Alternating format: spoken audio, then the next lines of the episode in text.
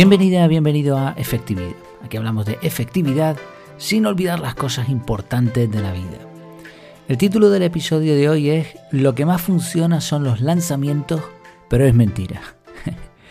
¿Te has dado cuenta de lo rápido que va todo? Lo queremos ya.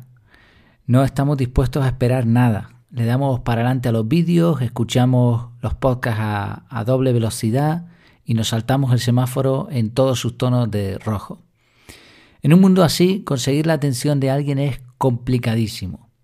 Así que los expertos en marketing, neurocientíficos, diseñadores gráficos, todos están estudiando cómo lograrlo.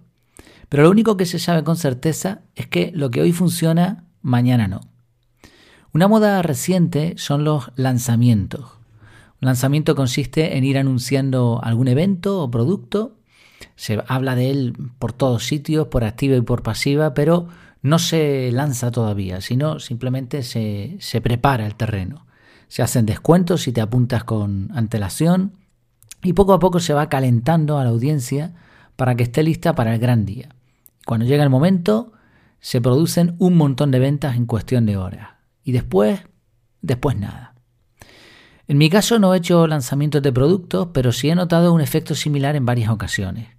Por ejemplo, en el canal de Telegram, que, por cierto si no estás suscrito o suscrita, pues te invito, porque ahí es donde estoy compartiendo un montón de contenido, puedes comentar y, hay comentarios muy interesantes, se generan a veces algunas, no discusiones, sino conversaciones profundas sobre temas de efectividad y desarrollo personal.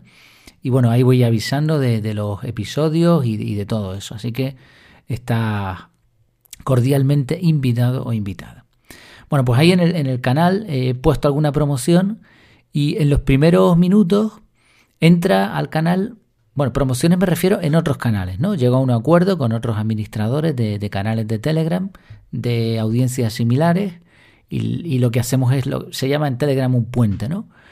El otro canal promociona el mío y yo promociono el otro canal. Y en los primeros minutos, como decía, entran aproximadamente un 10% de los usuarios que ven el mensaje entran en el otro canal, más o menos. Después de un par de horas empiezan a entrar a cuenta gota. El otro día también, por ejemplo, hice un experimento con Spotify. Pedí en el canal de Telegram y aquí en el podcast que, me valoraran, que me pusieran eh, una valoración para ver qué impacto tenía. Todavía sigo en pruebas, ya lo explicaré con más detalle. Pero bueno, lo curioso es que cuando hice esa petición, en las primeras 24 horas, el primer día, hubo como 19 valoraciones, algo así. El segundo día 2 o 3 y a partir de ahí nada. También he, puesto ofertas temporales como las ofertas de Black Friday. La última vez que puse el curso CAR en oferta especial durante una semana, la mayoría de los que compraron lo hicieron el primer día. Eh, cambio de hábitos, aunque esto no son lanzamientos en sí, esto no es una venta, pero igual, cuando algo te ilusiona, los primeros días, ¿qué ocurre? Parece que te vas a comer el mundo. Pero después la cosa va aflojando hasta que en muchas ocasiones el hábito desaparece. No sé si puedes percibir el ciclo. La mayoría de los resultados se consiguen al principio. A veces los primeros minutos va súper bien y después se acaba la fiesta. Esta es la razón de por qué muchas marcas usan esta estrategia para conseguir ventas. Parece como si lo único que funcionara son los lanzamientos, porque las ventas típicas ya no funcionan tanto, eh, sobre todo en Internet, ¿no? cada vez es más difícil. Se ha convertido en normal lanzar un producto, vender todo lo que se puede a muy poco tiempo, y ahora lo que hace la marca es desechar el producto para enfocarse en el siguiente lanzamiento. Pero es mentira. La realidad es que todo esto es un truco no es cierto. La mayoría de los productos que se lanzan en una fecha específica o que tienen una duración máxima podrían perfectamente lanzarse en otras fechas o mantenerse en venta en las mismas condiciones mucho tiempo más. Pienso, por ejemplo, y siendo honestos, en, el, en la oferta de Black Friday que yo mismo he hecho dos veces, realmente ese precio lo podría mantener.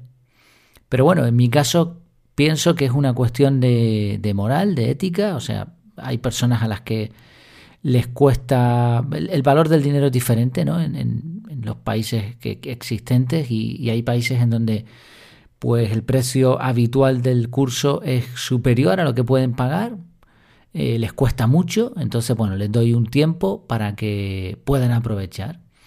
Eh, se aprovecha también esa, esa semana de lanzamiento, pero no es algo con lo que yo esté cómodo, porque yo podría poner ese precio siempre o en realidad no debería ponerlo nunca, depende de cómo se mire. Por eso ya dije que, probablemente no, no, repetiría. Pero bueno, esto ocurre con muchas otras marcas a lo bestia, ¿no? O sea, eh, podrían poner el mismo precio siempre, pero lo que hacen es una oferta de lanzamiento. Incluso ya se está viendo casi casi como habitual que muchas tiendas suben un precio, el precio de una ropa, por ejemplo, para después bajarlo de precio como oferta de, Black Friday o, de lo que sea. Y realmente el precio en oferta es el que ha tenido siempre. O sea, son, son trucos baratos, ¿no? Por otro lado, aunque el cliente ve un lanzamiento en el que se producen muchos movimientos en poco tiempo, muchas ventas, la realidad por parte de la, del otro, del comerciante, es diferente. Se lleva trabajando mucho tiempo atrás, ¿no? Se va promocionando, se va hablando, se van haciendo campañas, normalmente de pago. Así que las ventas no son el producto del lanzamiento, sino del trabajo previo del marketing que le precede. La técnica de ventas del lanzamiento es como el, lanzamiento de un cohete. Hay mucha preparación, a veces durante meses, y de pronto un lanzamiento que dura unos minutos. Solo que en, en ventas, en marketing, el gran problema que yo veo es que después destruyen el cohete. En realidad, lo cierto es que hacer un buen trabajo de forma constante suele dar mejores resultados que trabajar por picos de mucha actividad para después abandonar este trabajo. Hablábamos antes también de los hábitos. No se trata de hacerlo todo el primer día, porque te vas a cansar y al poco tiempo abandonarás el hábito. Lo ideal es empezar poco a poco y mantenerse mucho tiempo. El mundo comercial nos quiere convencer de que lo perecedero es lo que vale, pero es mentira. Es un truco para fomentar el consumismo y conseguir ventas a corto plazo, a muy corto plazo. Entiendo que desde el punto de vista comercial, que tienen además que justificar lo que hacen muchas veces ante comités o ante inversores, lo que prima son las cifras rápidas. Pero ¿qué hay desde el punto de vista de la efectividad personal? Pues hay una gran diferencia entre algo volátil y algo que se mantiene en el tiempo. Preparar con mucho esfuerzo un lanzamiento para que te funcione un par de horas y tener que repetir el ciclo no es efectivo. ¿Por qué? Pues por el consumo de recursos. Es mucho más efectivo el ciclo de crear, probar, mejorar, probar, mejorar. Y así seguimos, ¿no? Se crea una vez, se mejora las veces que haga falta. Esto aplica en la vida cotidiana a muchas cosas. Mudarte o mejorar tu casa comprar un coche nuevo o arreglarlo, cambiar un hábito o reforzar uno que ya tienes en marcha, pasarte a otra aplicación de productividad o a aprender a usar la que tienes, o mejor aún, aprender un método. En cada caso habrá que calcular qué opción es mejor, pero no solo ya, no solo en el lanzamiento, sino durante mucho tiempo. En conclusión, cuando nos ponemos las gafas de la efectividad personal, podemos valorar el rendimiento y no solo la apariencia. ¿Es más rentable un lanzamiento o un trabajo constante? ¿Qué me exige más esfuerzo? ¿Qué me da más resultados a corto, medio y largo plazo? ¿Qué será más efectivo para la otra parte, como podrían ser clientes? Son preguntas que la efectividad responde con una simple ecuación. Gastar pocos recursos consiguiendo el máximo resultado.